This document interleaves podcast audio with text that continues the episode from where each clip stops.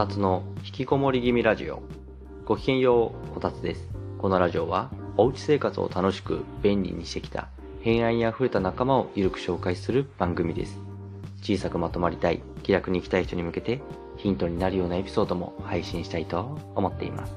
あの、家に常備している薬ってありますか、まあ、風邪薬とか、頭痛持ちの人は頭痛薬、お腹が弱い人は胃腸薬とか、まあその人に合った薬を常備していると思うんですね。で、我が家にも風邪薬と咳止めは常にあります。こう家の中に薬箱みたいな、まあそんなものが1個あって、その中には薬をどんどん突っ込んでるみたいな感じです。で、風邪薬と咳止めは、まあ妻と話し合ってっていうか、まあなんとなく2人が認識している常備薬っていう、そんな感じです。ただ、その他にですね、私が個人的に常備している薬があるんです。それが葛根湯です。葛根湯は私的に常備薬のエースなんですよ。体調が悪いなと思ったらすぐに飲みますし、なんなら疲れてる時、寝不足の時にもすぐに飲みます。まさにエース。皆さんには常備薬のエースいますか？ということで今回は常備薬のエース、葛根湯、そんなテーマでお話ししていきたいと思います。もし家に葛根湯がない人はすぐに買うことをお勧めします。デスクワーカーは特に。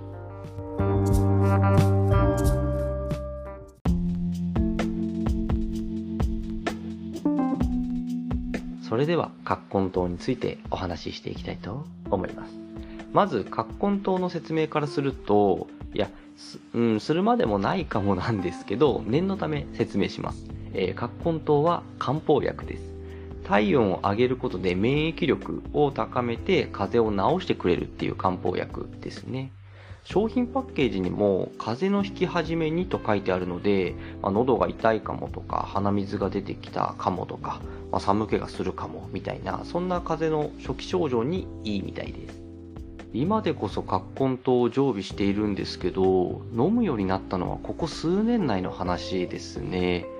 飲むようになったのは確か妻からの勧めだったと思います。結婚してしばらく経った頃に珍しく風邪をひいたんですよ。私体調を崩すことなんてめったにないんですね。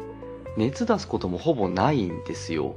直近で熱出したのはあのコロナのワクチンの副反応による発熱ぐらいで、それまで熱はもう十数年ぐらい出してなかったですね。体調を崩すこともまずなかったんで、一人暮らしの時に家に薬というものは何も置いてなかったんです。頭痛薬もなければ解熱剤もなく風邪薬もなく湿布もなくもう何か体調悪くなったらそこで初めて買いに行くみたいなそんなタイプだったんですね。インフルエンザにもほぼかかったことなくって予防接種してるわけでもないんですけど最後にインフルエンザになったのは確か中学校2、3年生ぐらいの時だったはずですね。その時は受験シーズンだったんで、さすがにワクチンというか、予防接種しに行ったんですけど、それ1回以外は予防接種すらもせず、でもインフルエンザにもかからず、みたいな、そんな頑丈な体を持っています。ただ、結婚してしばらく経って、まあほんと珍しく風邪をひいた時に、妻から風邪薬の他に葛根湯を出されたんですね。で、葛根湯を飲んで、まあ安静にするみたいな感じだったんですけど、そこで葛根湯を出されてからが私の葛根湯を飲むっていうその習慣ついたきっかけですね。実家に住んでた頃も葛根湯って私飲んだことなかったんですけど、妻の実家では風邪をひくたびに葛根湯を飲んでたらしいんです。なんかそのおかげもあったのか、全幅の信頼を葛根湯に置いてるらしいです。まあ、とにかくですね、妻からの勧めで葛根湯をその時から飲むようになりました。で、妻のおかげで私は風邪をひいたら葛根湯を飲むという習慣ができて、まあ今では私も葛根湯おすすめだよっていう風になったんですけど、葛根湯ですね、常備しといた方が絶対いいです。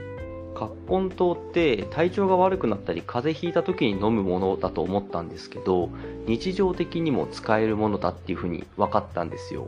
それから私は日常的に葛根湯を飲むようになっています葛根湯のいいところが3つあってまずは眠くならないからっていうところで、二つ目は肩こりにも効くからっていうところ。で、最後三つ目は体調が整うからっていうところですね。これが私が葛根湯をおすすめする理由です。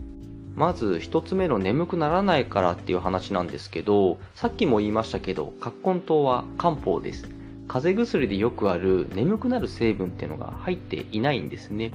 市販の風邪薬、特に総合風邪薬なんかを飲むと眠くなるじゃないですか。眠くなる成分入ってるやつ飲むと日中の仕事がままならないんですよね。結構私眠気がきます。眠くなるってだけでも結構しんどいと思うんですけど、私仕事が営業なので車を運転するんです。なので風邪薬飲むと運転中も眠くて結構しんどいんですよね。まあ、そもそも危ないじゃないですか。風邪薬飲んだら車運転しない方がいいよっていうのは一般的かもしれないんですけど、それでも運転しなきゃいけない時があって、前運転、薬飲んで運転したらめちゃくちゃしんどかったです。だから風邪ひいてても風邪薬飲まない時もあるんだけど、それはそれで しんどいんですよね。でも、葛根湯は眠くならないから、仕事とか用事がある日でも遠慮なく飲めます。気兼ねなく飲めるっていうのは私的には結構助かりますね。二つ目の肩こりにも効くからってやつなんですけど、これあんまり知られてないのかもしれないですね。葛根湯って肩こりにも効くんですよ。効能にもちゃんと書いてます。えっと、鼻風邪、鼻炎、肩こり、筋肉痛、手や肩の痛みって書いてありますね。葛根湯って作用として体を温めてくれるので、そのおかげで肩や首がほぐれるんですって。ライターやってたら仕事が立て込むとずっとパソコンで作業してるじゃないですか。だから肩めっちゃ凝るんですよね。これが結構しんどくて、だから肩こりがしんどいなーって時に葛根湯を飲んで寝ると翌日めっちゃ体が楽になってるんですよ。ライターだけじゃなく今やみんなパソコンで仕事する時代なわけじゃないですか。デスクワーカーは絶対に葛根湯を常備すべきだと私は思っています。最後3つ目の体調が整うからってやつなんですけど、これはまあ肩こりにも効くからとつながるお話ですね。さっきも言いましたけど、葛根湯は体を温めてくれる漢方です。だから体調が良くなるんですね。サウナとかお風呂とか、体を温めると自律神経が整うので体調が良くなるって話があります。私サウナもよく行くので、それは本当にそうだと思っているんですね。今日の朝もサウナ行ってきたので、今すこぶる調子がいいです。それと同じく葛根湯も体を温めてくれるので、飲むと体調がめちゃくちゃ良くなるんですね。人によって効き目は違うと思うんですけど、私は葛根湯を飲んで寝ると、翌日の寝起きからして違うんですよね。なんか仕事が立て込んでて疲れてる時、まあ翌日起きるの辛かったりするんですけど、葛根湯を飲んだ次の日、スッと気持ちよく起きれるんですね。なんでなんでしょうね。やっぱり寝てる間に体が温まってほぐれてるのかなって気はするんですよ。なんかやたらと疲れが取れてる気がします。なので体調管理の一つとして葛根湯を取り入れるっていうのは個人的におすすめしてます。うん、そんな感じかな。葛根湯は風邪薬って思ってる人もいると思います。確かに風邪に対しても効くんだけど、肩こりにも効くから日常的にも使えます。てか、肩こりに効くってことを知らない人が多いのかもしれないですね。前に私が肩こりひどい時とか体調が乱れてきた時に葛根湯を飲むんですよって言うと、え？って言われたことがあります。いや、本当に効くんですよ。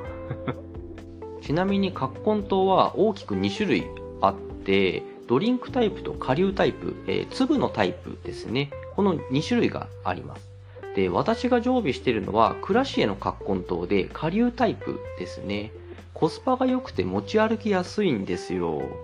ドリンクタイプは、津村の葛根湯をよく飲むんですけど、その津村のドリンクタイプは6本で1000円くらいです。で、クラシエの顆粒タイプは32本で1800円ぐらいだったはずです。めちゃくちゃコスパ良くないですか？あと、クラシエを選んでる理由は、首と肩のこりに効く成分が多めに入ってるからっていうのもありますね。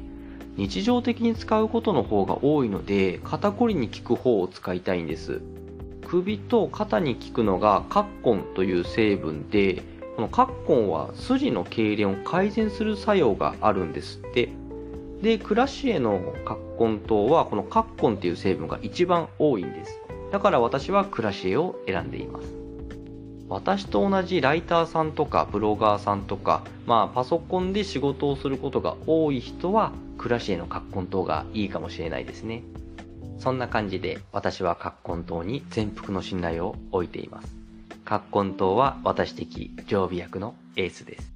辛い首、肩こり対策になるので、デスクワーカーの人こそカッコン糖の常備いかがでしょうか？